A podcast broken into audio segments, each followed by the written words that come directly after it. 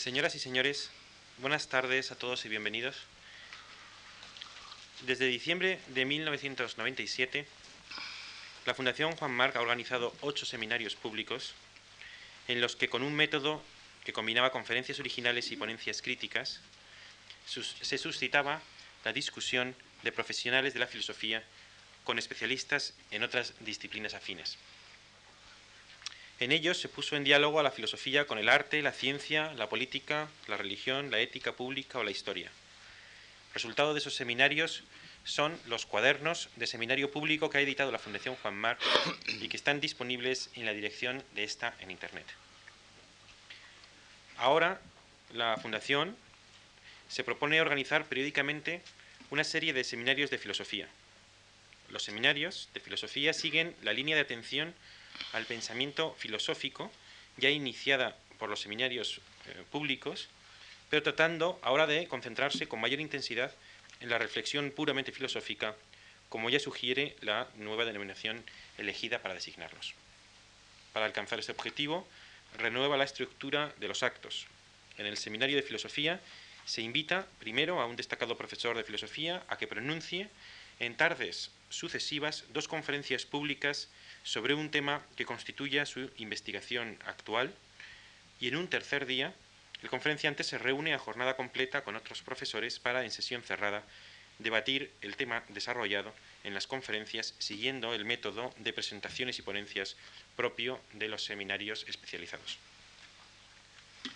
Hace un año tuvo lugar el primer seminario de estas características y estuvo a cargo del profesor Félix Duque, que disertó en sus conferencias sobre el tema de la suerte de Europa. Desde hoy hasta el próximo miércoles 11 se celebrará el segundo seminario de filosofía, visto el tiempo y la lluvia de esta tarde, un auténtico seminario de invierno, que ahora presentamos y que está a cargo de Carlos Tibor, quien participó eh, ya en el quinto de los seminarios de filosofía allá en diciembre de 1999 sobre ética pública y Estado de Derecho. Carlos Tibó es catedrático de filosofía en la Universidad Carlos III de Madrid, autor de libros como Cabe Aristóteles, 1988, Los límites de la comunidad, 1992, Vindicación del ciudadano, 1998, De la tolerancia, 1999, entre otros libros y artículos. De acuerdo con el esquema descrito, el profesor Thibault dictará dos conferencias en días sucesivos sobre un tema que ha estudiado en un libro que prepara. El tema general del seminario es el problema del mal en la filosofía política contemporánea, y los títulos de las conferencias son la, de hoy lunes, del mal teológico al daño secular, y la de mañana martes, la negación del daño como origen de lo público.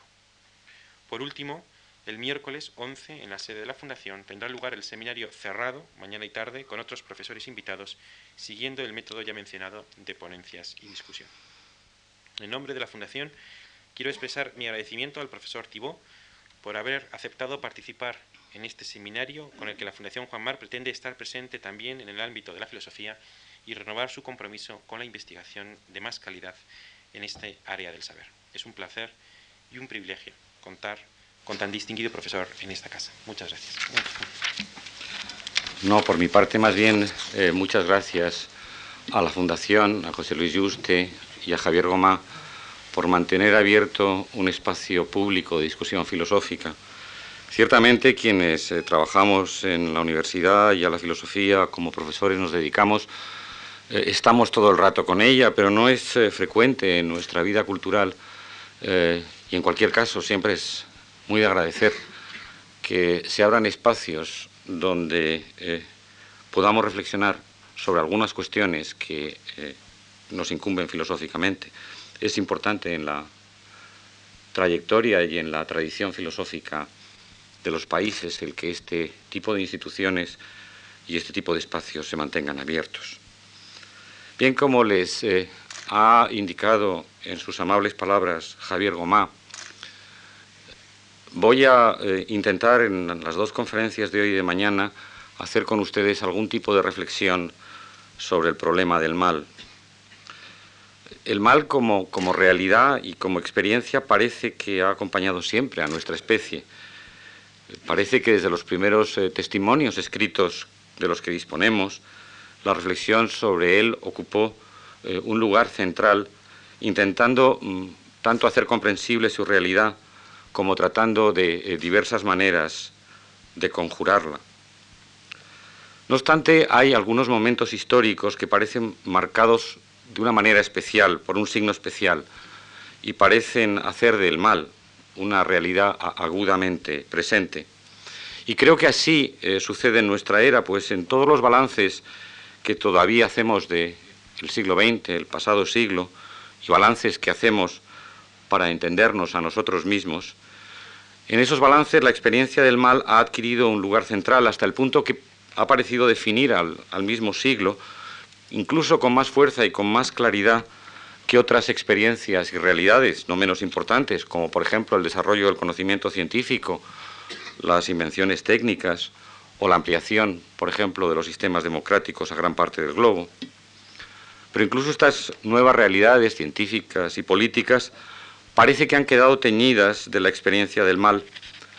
Nos referimos a ella, a esa experiencia de diversas maneras, por ejemplo, hablando de los riesgos que traen de hermano las intervenciones sobre naturaleza, bien sea física o bien sea biológica, o por ejemplo mostrando las formas en las que la vida democrática, como diré yo mañana, pretende evitar males o paliarlos, o por ejemplo de una manera acumulada, si ven ustedes la prensa de los últimos meses o los últimos años, tratando de recordar y de elaborar qué pasó en términos de experiencia de mal y de daño en ese pasado siglo. Y la experiencia del mal de ese siglo, y todavía ahora, parece haber acentuado una conciencia de fragilidad y de la contingencia humana, de manera que todas nuestras capacidades, todas nuestras potencialidades se perciben ahora bajo el signo de riesgo y a veces incluso bajo el signo de la amenaza. ¿Por qué esta creciente importancia de la experiencia del mal? ¿Qué significa y qué comporta? De maneras distintas, los nombres propios de Auschwitz, del Gulag, de Hiroshima, marcaron un momento absoluto de desastre a mediados de ese siglo. Luego, la estela de atrocidades de las dictaduras, los genocidios de África, de Asia, de Europa, han extendido a todo el globo la misma experiencia, una experiencia globalizada y globalizadora que, si no ha sido la primera, parece que se ha presentado con una urgencia de la que anteriores experiencias carecían. El siglo XX, que en su misma mitad proclamó los derechos humanos, entre otras cosas como reacción a los males del medio siglo, nos parece venir marcado por una larga y ancha estela de barbarie. Y tan sorprendente y tan enigmática es esta conciencia que tenemos del mal como incomprensible es el mal mismo, pues si ciertamente el mal estuvo siempre con nosotros, estuvo siempre entre nosotros, eh, diríamos que su incremento, su hiriente agudeza, parecen haber configurado parejamente una acendrada sensibilidad, una incrementada percepción. Bien, en estas conferencias quisiera indagar con ustedes esa relación entre la conciencia, la experiencia del mal y su misma abismal incomprensibilidad. Porque tanto esa realidad incomprensible como los intentos de aprenderla en la experiencia que de ella tenemos marcan una era, la nuestra, y al hacerlo definen en gran parte nuestra ética. Como diré más detenidamente mañana, parecemos haber establecido una vía negativa de comprensión de la condición humana, una vía que seguía más por lo que nunca jamás debería repetirse que, lo, que por lo que positiva o afirmativamente queremos conseguir, por fines positivos. Y así, por ejemplo, el bien común tiene tal vez mayor claridad ahora para nosotros cuando lo percibimos como la no reiteración de daños que hemos ido nombrando y descubriendo, mayor claridad que cuando, como sucedía en momentos anteriores entre nuestra historia, de nuestra historia intelectual y de nuestra historia política, lo definíamos como una propuesta positiva de un ideal de vida. En la conferencia de hoy les propondré una reflexión sobre qué hacemos, qué hemos hecho cuando definimos, cuando hemos definido algo como mal. Vemos y percibimos, entonces, el mundo o ese fragmento que llamamos mal de una manera conceptualmente muy compleja, algunos de cuyos elementos intentaremos desentrañar, y esto determina tanto nuestra sensibilidad como nuestros juicios. Exploraremos hoy esa manera e indicaremos algunos de sus efectos sobre nuestra vida moral. No intentaré, no obstante, un intento de explicación del mal. Tal vez, y como ha señalado recientemente Richard Bernstein, un magnífico filósofo norteamericano en un excelente libro sobre el mal radical, tal vez no podemos tener una teoría del mal, una explicación de él en la pluralidad de sus formas. No tenemos ya los conceptos fuertes de una teoría del universo en la que quede ubicada sin fisuras nuestra vida y en la que quede aclarado su sentido, como por el contrario nuestra tradición teológica intentó realizar en momentos anteriores. El mal, que otrora cumplió el papel de partero del bien, que intentó expresarse como el camino del descubrimiento del bien, que se convirtió en esa tradición en su instrumento o en su espejo, se nos ha distractado de mil formas que cualifican, que modulan nuestra experiencia y que la desnudan.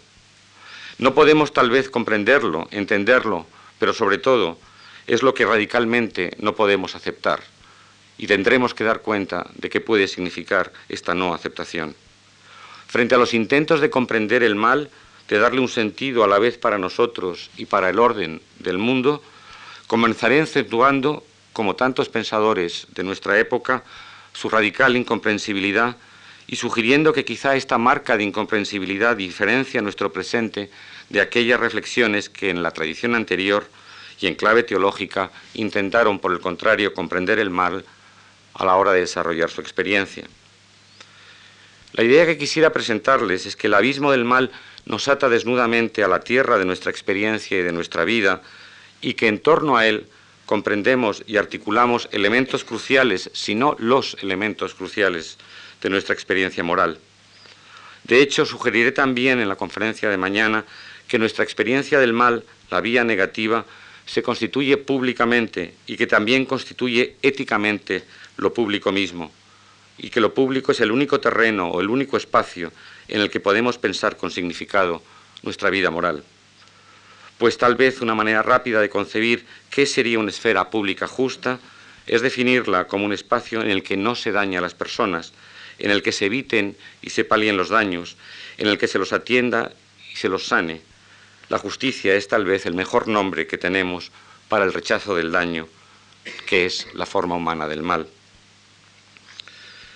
En la referencia introductoria y apresurada que hice hace unos momentos a los males del siglo XX, introduje diversos nombres propios, Auschwitz, Hiroshima, el Gulag, que son de hecho nombres genéricos para el holocausto, para los bombardeos atómicos o masivos sobre la población civil en las guerras, para los sistemas de trabajo en campos de concentración que operaron como mecanismo de represión política, y también fueron genéricas las referencias a las torturas o a los genocidios y que podría haber nombrado a su vez con nombres propios, como el de Ruanda, el de Argentina o el de Chile.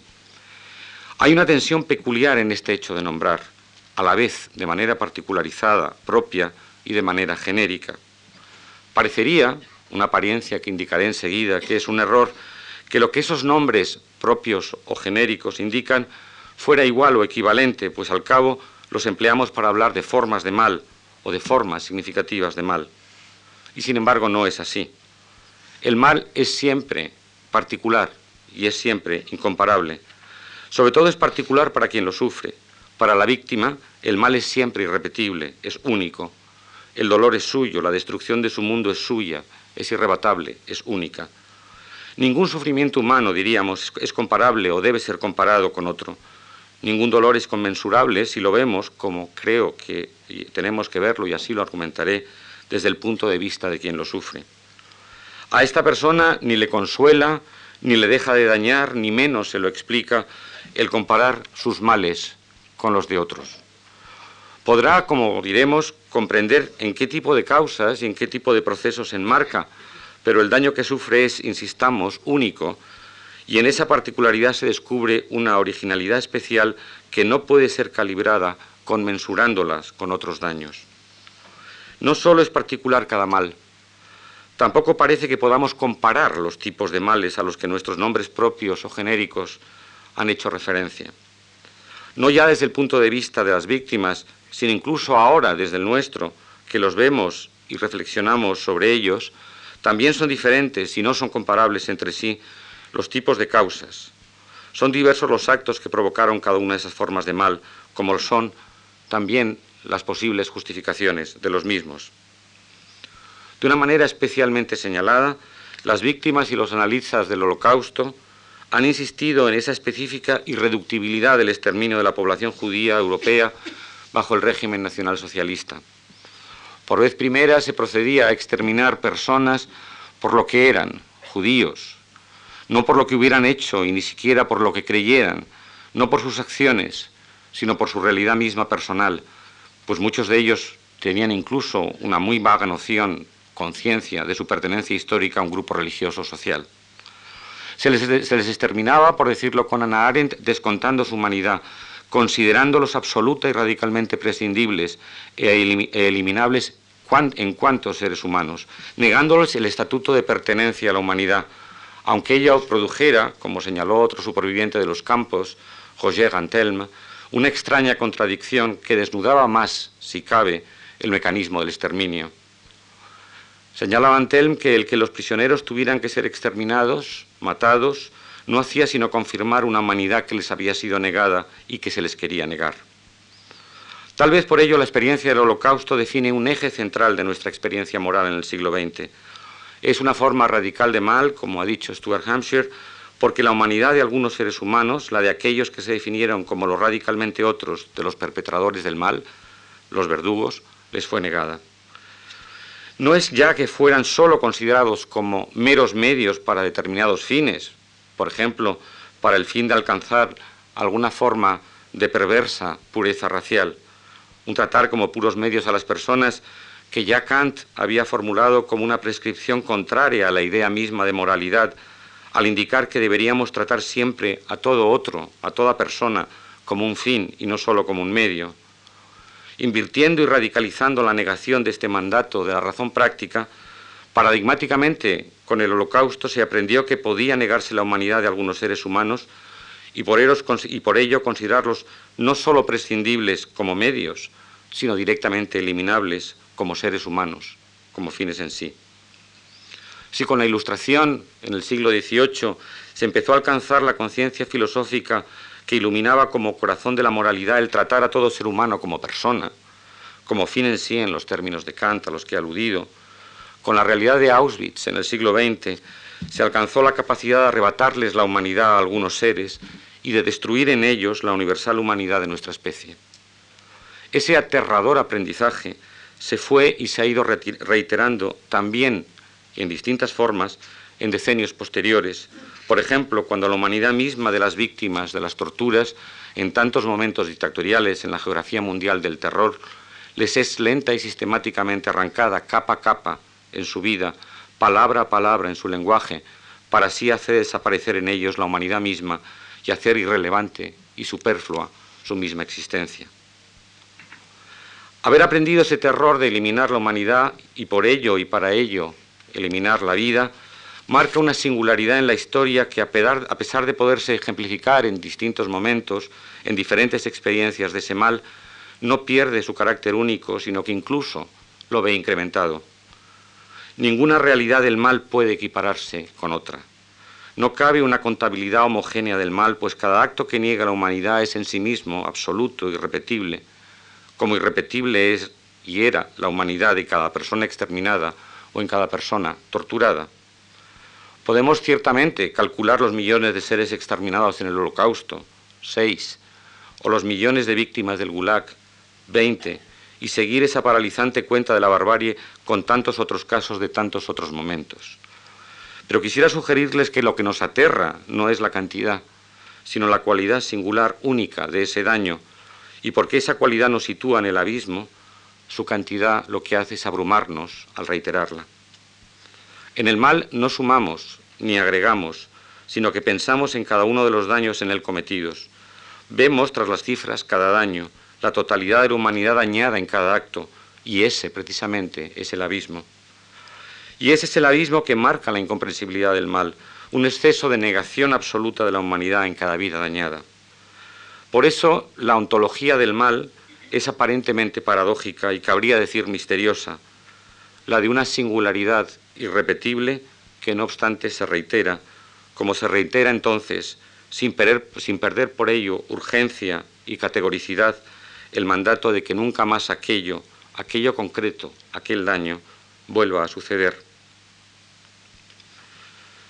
No es fácil comprender la estructura paradójica de lo que acabo de llamar la ontología del mal, la realidad, las formas de realidad de cada mal y la experiencia del mal, el poder afrontarlo y nombrarlo, el poder habernoslas con él, lucha contra esa estructura paradójica de diversas maneras.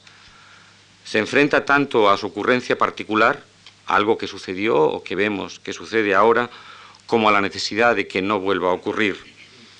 Lo que estamos haciendo en estas conferencias hoy y mañana puede también presentarse como una reflexión sobre esta constitución de la experiencia del mal y quizá podemos sugerir que la singularidad del mal, de cada mal, aparece en tres rasgos que marcan y cualifican su experiencia, tres rasgos que iré analizando con el intento derivado que pronto justificaré de mostrar en qué manera esa experiencia es ya radicalmente secular, no teológica. En primer lugar, diremos, el mal se nos presenta como algo incomprensible y con frecuencia como algo inexpresable. En segundo lugar, el mal se nos presenta como necesario, con la fuerza de lo que no podemos evitar. En tercer lugar, el mal se nos presenta como una experiencia que nos acompaña y que nos concierne.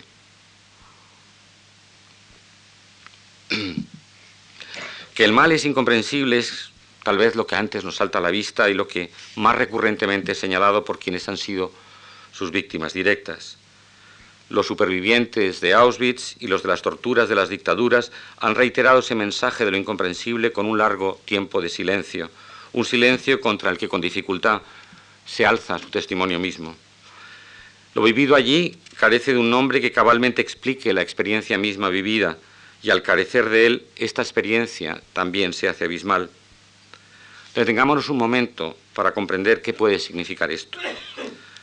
Cuando nombramos algo, por ejemplo, llamándolo genocidio, como aconteció, por cierto, por primera vez en 1942, para nombrar lo que, evitando todo nombre directo, se denominaba por los nazis la solución final, el exterminio al que nosotros hemos aludido con el nombre propio de Auschwitz, cuando nombramos algo, parece que entendemos aquello particular que nombramos.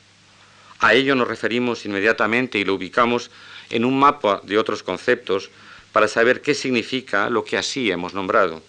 Decimos eso es un genocidio y explicamos el significado, literalmente, nombramos la muerte, el exterminio de todo un pueblo, ubicándolo entre otros. Por ejemplo, en este caso, ese término se asoció en los juicios de Nuremberg al término jurídico de crímenes contra la humanidad y especificó una de sus formas. Cuando tipificamos y cuando nombramos, comprendemos aquello a lo que nos referimos porque podemos, por una parte, diferenciarlo de otras cosas y particularizarlo, refiriéndonos a ello, y por otra, porque podemos ubicarlo entre otros significados que a su vez comportan prácticas, y de, nuevo en nuestro ejemplo, las prácticas jurídicas de incriminación y de imputación de responsabilidad a los criminales de guerra. Nombrar algo significa, pues, poder enlazar una referencia eso y un sentido. Cabe pensar que en las experiencias de mal, de males radicales como aquellos a los que nos estamos refiriendo, se quiebra esa articulación o ese enlace. La experiencia que se sufre, y la referencia a ella es incuestionable, este mal, no casa con el sentido o los sentidos que parece que podríamos atribuirle. Cada experiencia es como más y es distinto que un genocidio. Cada crimen era algo más que un crimen contra la humanidad, era la destrucción, como hemos dicho antes, de una vida irreemplazable. Parece que esos términos no agotan lo denotado, ni podemos nosotros agotar lo que con ellos nos referimos. No podemos especificarlo y entonces nuestra experiencia misma se abisma y se hace incomprensible. Si por una parte solo podemos ir articulando nuestra experiencia por medio de nombrarla, dándole un concepto, situándola en un contexto de significados, en un contexto de prácticas, y así hacemos, y así hemos hecho ante reiteradas experiencias del mal, tipificando acciones e instituciones que rechazamos, como la esclavitud o el sometimiento femenino, o los males radicales del exterminio judío o de la tortura. Si por una parte hacemos, esa, hacemos eso, por otra parecería como si ninguno de esos significados pudiera habérselas cabalmente, completamente, con la particularidad no reemplazable de cada experiencia de mal y de daño, y aún más radicalmente que algunas de esas experiencias ni siquiera pueden ser nombradas de manera plena. ¿Cómo es eso posible? Manuel Levinas indicó que el mal, y él se refería a Auschwitz, es un exceso en su misma particularidad, un exceso que desborda cualquier intento de comprensión porque precisamente determinadas experiencias, las de mal, las de mal radical, son absolutamente heterogéneas con respecto a nuestro sistema de conceptos, de nombres de otras experiencias. Topamos en ellas con un límite conceptual y por ello con un límite de comprensión. No podemos darle un sentido completo a aquello que indicamos, aunque sepamos que es una experiencia irrebatible. Y en efecto, las víctimas, esos héroes anónimos que han pasado infiernos de padecimiento, como les llamó Horkheimer, empezaron indicando y siguieron reiterando cuán incomprensible era su propia experiencia, cuán inexpresable era. Demoraron hablar de ella como si el silencio, una explícita negación de la palabra, fuera la única manera de testimoniar la incomprensibilidad de lo vivido. Solo el tiempo, un tiempo largo, y solo la demanda de que hablaran les arranca su doloroso testimonio. Pero sus relatos, unos relatos que en el caso de Auschwitz se empezaron a amontonar en cascada desde los años 60 del pasado siglo, como se empiezan a amontonar ahora los de tantas torturas, esos relatos siguen marcados por signos de incomprensión. Relatan pero indican que su relato no hace explicable la experiencia, que aquello no era comprensible y que sigue siéndolo. La singularidad del mal, en este caso la singularidad de la experiencia vivida y solo parcialmente nombrada, podríamos decir, vuelve a aparecernos en la forma de su resistencia a ser plenamente expresada y consiguientemente a ser plenamente comprendida. Pero podríamos pensar que a pesar de las dificultades del testimonio y a pesar de que sabemos que ningún nombre genérico que le demos a esa experiencia como crimen contra la humanidad o genocidio las definen cabalmente, quizá por eso las nombramos a lo mejor con nombre propio, esas calificaciones nos valen, no obstante, para poder ir definiendo algunos actos que realizamos los seres humanos y para poderlos ir conceptualizando, precisamente para conceptualizarlos como repudiables, para poder ir atribuyendo responsabilidad por ellos, para ir poniendo trabas a su reiteración. Y en efecto así es. Por medio de esas cualificaciones y estas tipificaciones se han ido definiendo conductas ante las que elevamos la única barrera de la que podemos disponer, la de imponernos a nosotros mismos, por medio de mandatos morales y por medio de prescripciones penales, la obligación de que no se repitan. También estas tipificaciones, crimen contra la humanidad, genocidio, operan de una manera iluminadora. Pertrechados con esos conceptos podemos definir otras conductas similares y más específicamente podemos ver como mal repudiable algo que antes quizá no se percibía así porque sabemos que es un crimen contra la humanidad, lo que antes, y no hace mucho, se concebía como un efecto necesario de las guerras, como pueden ser, por ejemplo, las matanzas de Srebrenica o las razzias en Sabra y Shatila, esas matanzas reciben cualificación moral de la misma manera que por vez primera esa calificación se empleó en los juicios de Nuremberg y Auschwitz fue entonces visto de una manera hasta ahora, hasta ese momento, insólita. Incluso cabe pensar que en el caso de Auschwitz, la aterradora particularidad de los hechos requirieron la configuración de una nueva calificación y que ella nos ha dotado de una particular visión que extiende su sombra o su luz sobre otras experiencias. Tras el término de genocidio nos resuena ahora ya aquella experiencia originaria, tras el terror de una matanza que vemos ya como un crimen contra la humanidad, se agolpa la percepción reiterada que no debería volver a repetirse, repetimos, de mil crímenes. Y por eso es crucial la pelea por los nombres, por el adecuado nombrar, por si unas muertes son matanzas o son daños colaterales, pues en esos nombres va la suerte de nuestra manera de ver las acciones de los hombres y nuestra manera de articular nuestra experiencia, nuestra manera de juzgar y nuestra manera de actuar. Pero aunque así sea, y extraeremos de ello algunas consecuencias mañana, el hiato entre la experiencia referida y sus sentidos permanece como si nuestros nombres del mal no acabaran de hacer inteligible lo que vivimos o lo que vemos. Por ejemplo, ese hiato permanece en el silencio de que cada percepción del mal y del daño suelen comportar. Tras cualquier testimonio de una víctima o tras ver una imagen de ahora mismo de algún daño que podemos pensar radical, parecería que solo el silencio nos es posible e incluso nos invade un pudor un pudor semántico de hablar inmediatamente de ello, de nombrarlo, como si sospecháramos que de agotar con nuestros nombres la experiencia, la declararíamos clausurada, cerrada, no acontecida, y eso es precisamente lo que no nos parece aceptable. La realidad del mal entonces se resiste a ser nombrada, aunque solo por medio de sus nombres la hayamos visto como mal y solo por medio de ellos podamos generar acciones que intenten impedir su reiteración. La experiencia del mal, su imposible comprensión, aparece en la tensión entre ese silencio y ese pudor, por una parte, y la necesidad de nombrar, por otra. Y es también la tensión entre realizar acciones que impidiesen la reiteración del mal, para las que requerimos nombres, y la inabarcable y no clausurable experiencia de cada mal que se resiste a todo nombre. Pero ese silencio, ese pudor, apunta también en otra dirección de la que conviene dar cuenta. Lo inexpresable, lo incomprensible, fue siempre una marca de lo sagrado, y cabe pensar que esa marca de incomprensibilidad y de silencio permanece imborrable en la experiencia del mal. Estoy lejos de ser un experto en historia de las religiones, en la fascinante pluralidad de las formas de la experiencia religiosa y en lo que la reflexión teológica intentó proponer como una comprensión y una explicación del mal, elementos estos experienciales y explicativos que no son siempre congruentes entre sí.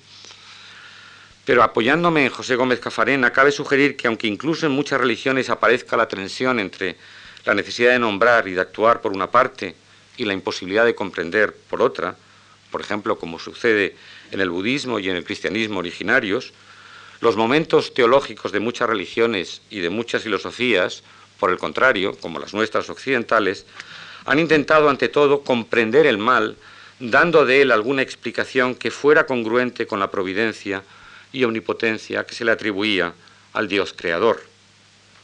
La reflexión teológica sobre el mal en la tradición occidental, así como casi la totalidad de la filosofía moderna, no permiten ni el silencio ni la ausencia de explicación que hasta ahora, en lo que llevo dicho, he venido subrayando como constitutivo de la experiencia del mal. Por el contrario, en este tipo de reflexiones filosóficas y teológicas, el mal ocupa un lugar, aunque sea un lugar problemático, en la economía de la creación o de la naturaleza.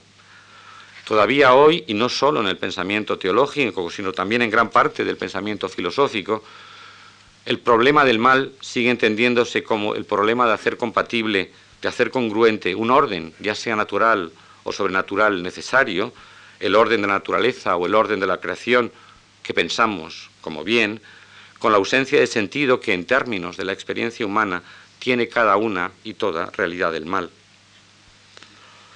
Tal vez una manera de reflexionar sobre este problema y de ir indicando cómo en el siglo XX seguimos transitando en el XXI desde la su concepción teológica a comprenderlo como una eh, realidad secularizada, como lo que hoy denominaré específicamente daño, es avanzar en el segundo rasgo que indiqué que marca la experiencia que estábamos analizando.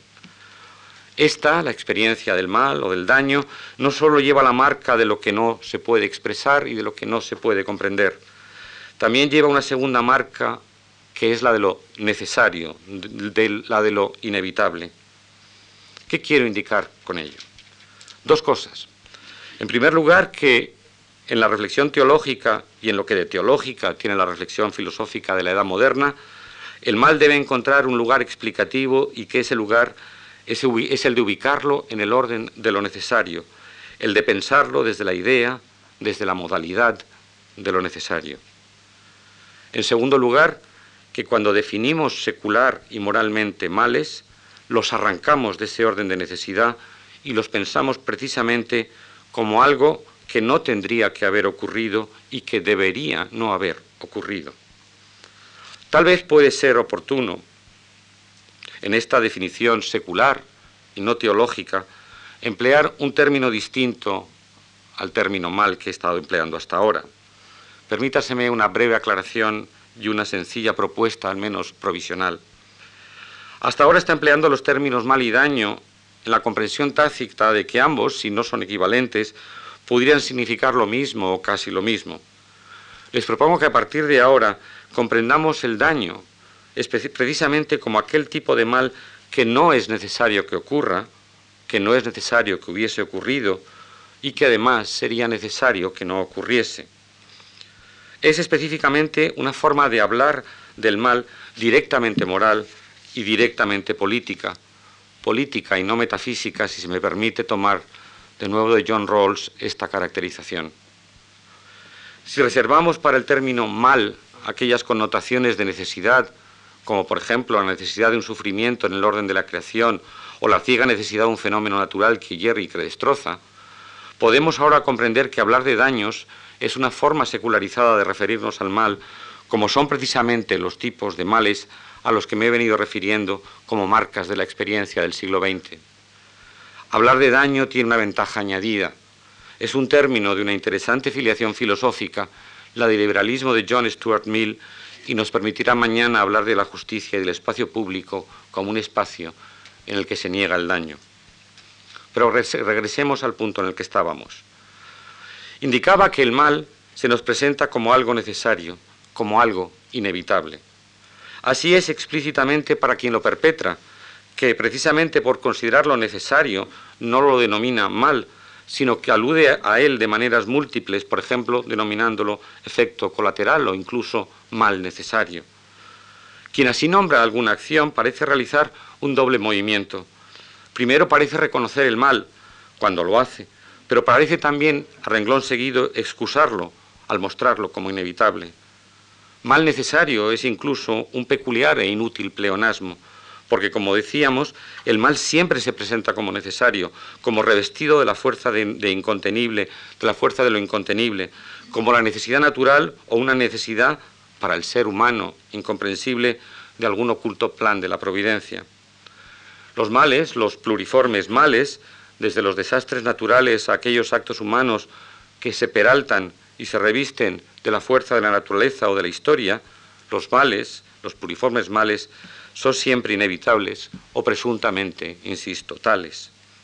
Llamar a algo mal es reconocer su necesidad, es indicar en efecto el orden de la que el orden de la contingencia humana está sometido a formas y a fuerzas de inevitabilidad y de necesidad que se nos escapan, que se nos imponen con una fuerza que no podemos controlar. Pero no todo mal, no todo pretendido mal, queda protegido con esa marca de lo inevitable. Si algunos sucesos naturales son para nosotros mal, porque nos producen males y daños, porque destruyen vidas, porque destruyen mundos de vida, también podemos, y argumentaría que es lo que hacemos, sacarlos de ese reino de necesidad y ubicarlos en el mundo humano de lo que podría haber sido distinto. No podemos ciertamente controlar la naturaleza cuando destruye, pero no es infrecuente que podamos paliar sus efectos y reducir sus daños. No hace mucho, un obispo centroamericano denunciaba que las inundaciones producidas por el niño en su país ponían en evidencia una sociedad mal hecha, sumida en la pobreza, porque los mismos fenómenos no producían en sociedades ricas los mismos devastadores efectos de muertes sin número. No sabemos si la naturaleza está mal hecha. Esa pregunta no tiene sentido moral y probablemente no tenga ningún sentido. Pero por el contrario, podemos decir que daña y está mal hecha aquella sociedad que ni previene daños ni los atiende. En los términos que les he sugerido, el obispo denunciaba los daños siempre evitables producidos por males quizá inevitables, porque en efecto, y por mucho que se pertrechen de la sublime fuerza de la necesidad, natural o divina, los actos humanos o algunos de ellos pertenecen al orden de lo que podría haber sido de manera distinta. Pensar en Auschwitz, en el Gulag, en Hiroshima, pensar las torturas como daños y no solo ya como males, es arrancarles la justificación de la necesidad e indicar que no era necesario que hubieran ocurrido y atribuirle a sus agentes responsabilidad por sus actos y por sus omisiones.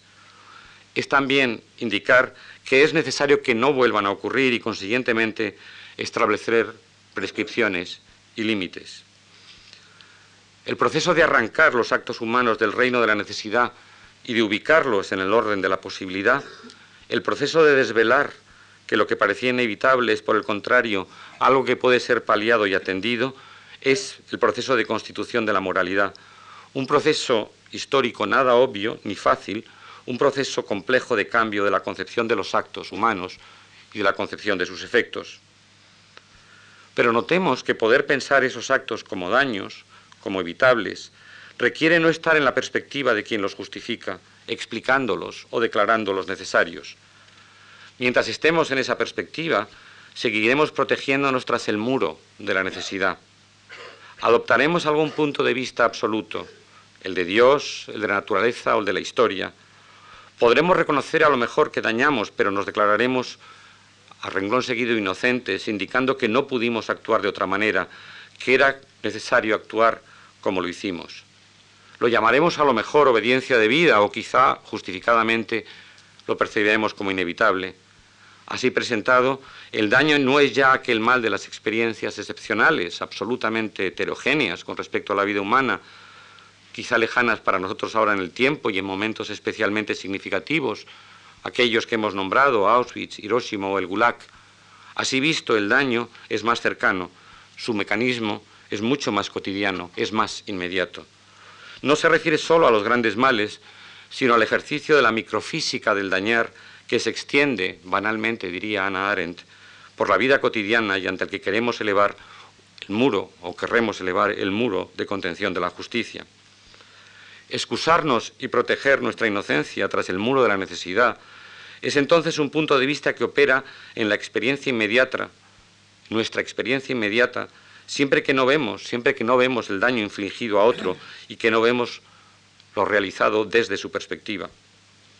No se sigue tanto de lo que digo un mandato moral para nuestros comportamientos, aunque también nos interesa sobre todo subrayar ahora una conclusión teórica, una conclusión filosófica, saber que la gente, la gente moral que se resiste al daño, el que lo evita, o el que lo impide, no puede estar relacionado con sus actos, con sus acciones, en puro aislamiento. Ha de haber adoptado también la perspectiva de quien sufre sus efectos. Y ha de hacerlo si el orden de las razones que tiene para actuar, sus justificaciones, han de inscribirse en la perspectiva de la moral humana, de la moral secular.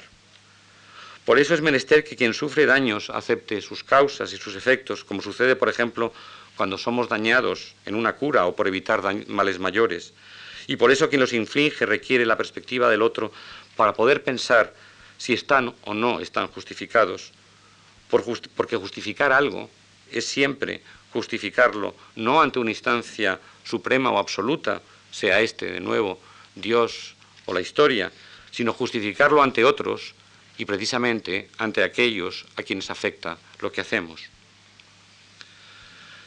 Notemos que lo que hemos sugerido indica que si el mal se presenta como inevitable, el daño, que no lo es, que pudo y, puede ser evitado, que debe ser evitado, reclama que las veamos las acciones humanas no solo desde la perspectiva de la gente, sino también desde la perspectiva de quien puede juzgar sobre su necesidad y su oportunidad, quien sufre sus efectos, quien contempla la acción desde fuera de los motivos de la gente y los ve externamente en el orden de los efectos que estas acciones tienen sobre las vidas humanas.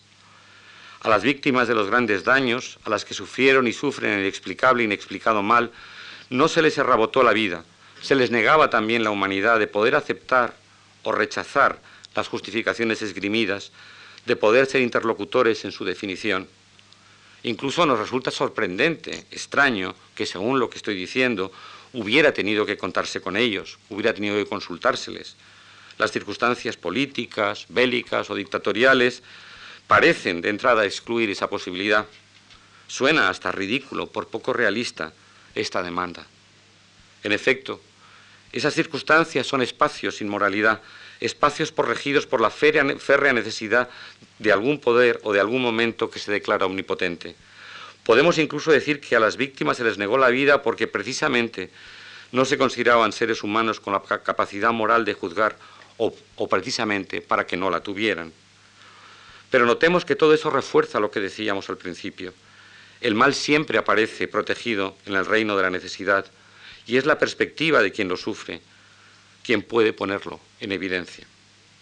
Son la perspectiva de quien lo sufre y la perspectiva de quien percibe su sufrimiento las que conciben esos supuestos males como daños, como necesariamente evitables.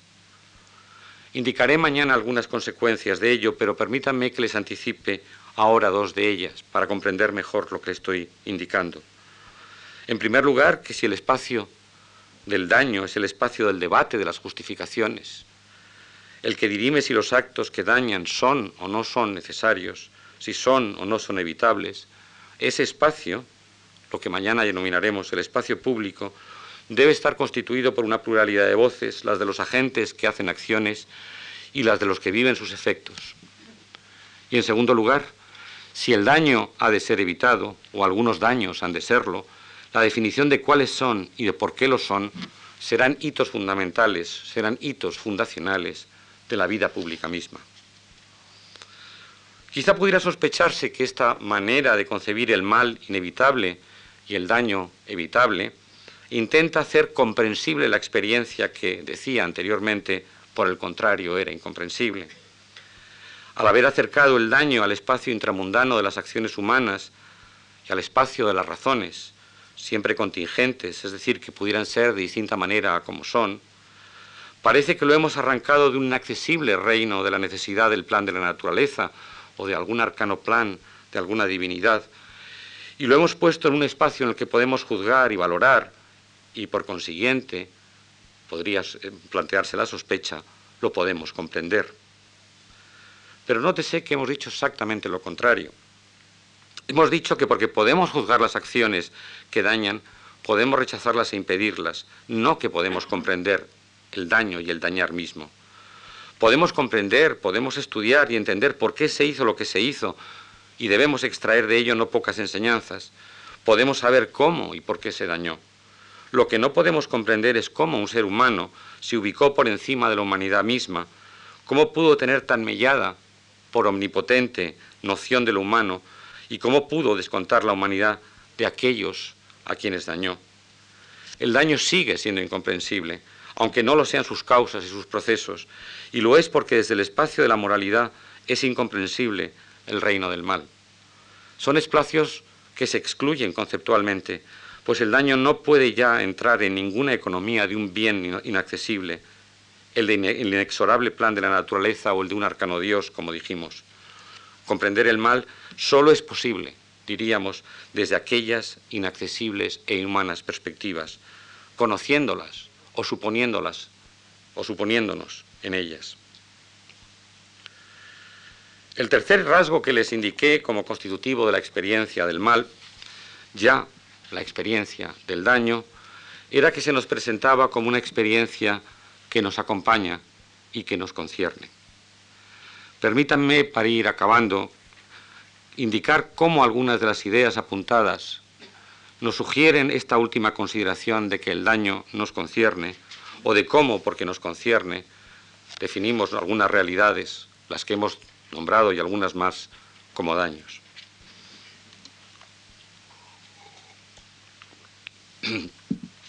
Indiqué que denominar o calificar algunos actos como daños nos permitía percibirlos de una manera especial, en concreto y después de lo que acabamos de indicar, como algo que no era necesario que ocurriera y que sería necesario que no ocurriera. Así ubicamos las acciones en el espacio de la moralidad, las hacemos susceptibles de juicio moral y de recibir también respuesta moral. Otra manera de indicar lo mismo es lo que precisamente en este tramo final quiero sugerirles brevemente, que el daño moral nos concierne. En efecto, cuando vemos y cuando hemos llegado a ver algo como daño, aquello que así hemos percibido o vivido se nos hace inevitable de una manera especial, nos atañe, nos incumbe. No se entienda esto en el sentido negativo de que aquello que no percibimos como daño no existe, dado que ojos que no ven, eh, corazón que no entiende ni siente. Entiéndase en el sentido positivo de que cuando vemos, sentimos y que haber visto produce el sentimiento y la implicación del corazón, por seguir con el dicho español. Haber visto algo como daño o llegar a verlo no es proceso nada fácil ni obvio, pues silenciamos y cegamos esa realidad de maneras distintas. De hecho, parece que aprendemos a ver de manera desesperadamente lenta, que siempre parece producirse un lapso de tiempo, una hiriente demora, sobre todo para quienes sufren el mal, un lapso de tiempo entre su realidad y su percepción. Los siglos y milenios de esclavitud, por ejemplo, hablan de esa demora, como lo hace también el sometimiento femenino.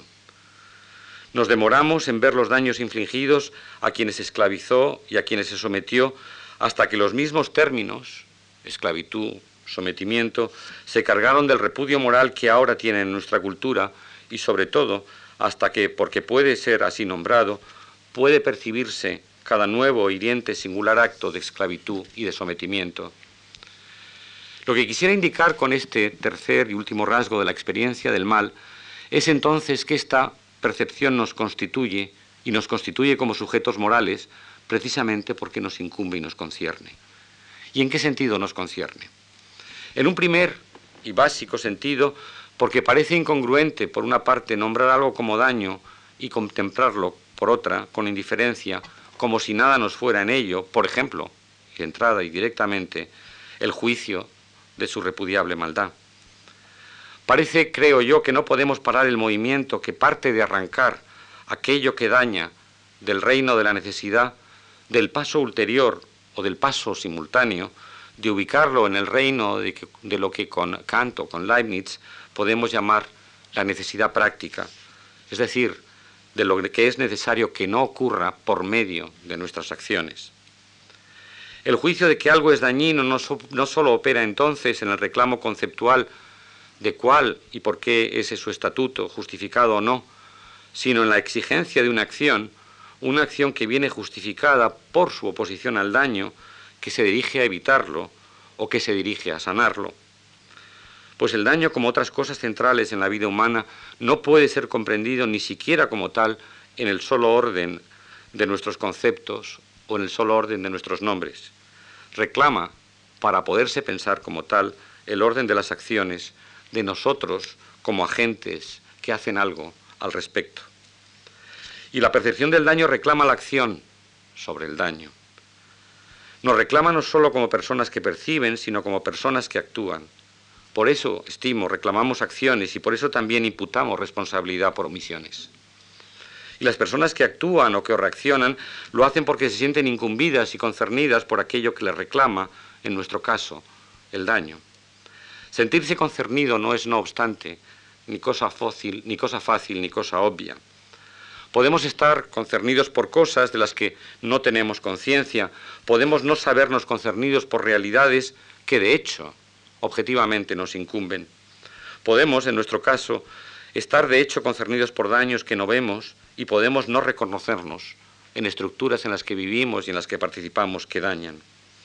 ¿Y cómo llegar a sabernos y a sentirnos concernidos en tales circunstancias. Cuando hablaba en el tramo inmediatamente anterior de esta reflexión sobre la necesidad de que la gente moral percibiera sus acciones no sólo desde su propia perspectiva, sino también desde la, de aquellos a quienes sus acciones eh, afectaban, descentraba al sujeto moral al ubicarle en relación con otra persona, la persona a quien sus acciones afectaban. Quizá necesitamos ahora volver a descentrarle, indicando que necesita también otra voz para descubrir muchas veces que está de hecho concernido por cosas en las que inicialmente no se siente concernido. En efecto, necesitamos con frecuencia de la voz objetiva, una voz en tercera persona, que nos indique que a pesar de nuestras iniciales percepciones, hay daños en los que participamos, tal vez no consciente e intencionalmente, pero que acontecen a nuestro lado y que se realizan incluso a veces contra nuestra voluntad explícita, con nuestra tácita anuencia o a veces con nuestra inconsciente omisión. Diremos mañana que es tarea de nuestro sentido de la justicia el poder adoptar también esta perspectiva, la que describe objetivamente el mundo que habitamos como un mundo que puede ser descrito como un espacio de daños evitables y por consiguiente nuestro lugar como agentes morales no puede definirse, como venía diciendo, atendiendo al dañado, sino también escuchando al orden de realidad que habitamos. Si es así, nuestro lugar como sujetos morales no solo puede describirse desde nosotros como agentes, ni, ni solo desde nosotros como sujetos atentos a lo que otros viven y perciben y a los que reciben el efecto de nuestros actos. Aunque ellos quizá no estuvieran, necesitaríamos también de las descripciones objetivas del mundo que habitamos que nos indicaran de qué manera y en qué formas nuestros actos están inscritos en la microfísica o en la macrofísica del daño. Esa descripción objetiva, que pertenece al orden del conocimiento de la realidad en nuestra conformación moral, puede ser el lugar en el que dirimir precisamente nuestra implicación objetiva en la realidad de los daños. Puede ser el camino de entrada para sabernos concernidos cuando lo estamos y no sabemos, y no lo sabemos o no lo percibimos. Si es así, la experiencia del daño requiere pluralidad de voces, de perspectivas, para que aquellas acciones que dañan puedan llegarse a ver, a nombrar, a definir, y para que puedan dar origen a actos que los impidan. Pero llegados aquí, nuestra reflexión parece insatisfactoria y parece solo parcial. Podemos preguntarnos, ¿qué es de hecho el daño? ¿Qué es lo que nos daña? Podemos comprender que esta forma del mal pertenece al espacio intramundano de nuestras, nuestras acciones, como hemos estado diciendo, pero no sabemos, seguimos sin saber qué actos o qué tipos de actos tipificamos así. Tampoco sabemos qué se realizan, por qué se realizan y por qué sigue alguien dañando y por qué se sigue dañando una vez algo. Por ejemplo, una discriminación, una tortura, la destrucción de una vida ha sido claramente nombrada como un mal que, ya, que es ya evitable y que debe ser evitado. Tal vez si no podemos tener una teoría general del mal, una metafísica del mal, pues ello nos requeriría un punto de vista absoluto que nos es, he dicho, inaccesible, quizá podríamos, no obstante, tener teorías parciales o locales del daño. En efecto, creo que las tenemos, que podemos ir nombrando y definiendo lo que daña a las personas y que al hacerlo acendramos nuestra conciencia moral de humanidad. Esas teorías parciales forman parte, diría, de un lento, demorado proceso histórico de aprendizaje, el de la humanidad misma, un proceso contingente. Otra manera de darle nombre a ese proceso es, como diré mañana, llamarlo el trabajo de la justicia. Y si estas teorías parciales nos dejan todavía con un regusto de algo incompleto, de algo inabarcado, de algo incomprendido, tendríamos que volver a recordar que la experiencia del mal de la que partíamos es una experiencia de incomprensión, o diría ahora, de insatisfacción.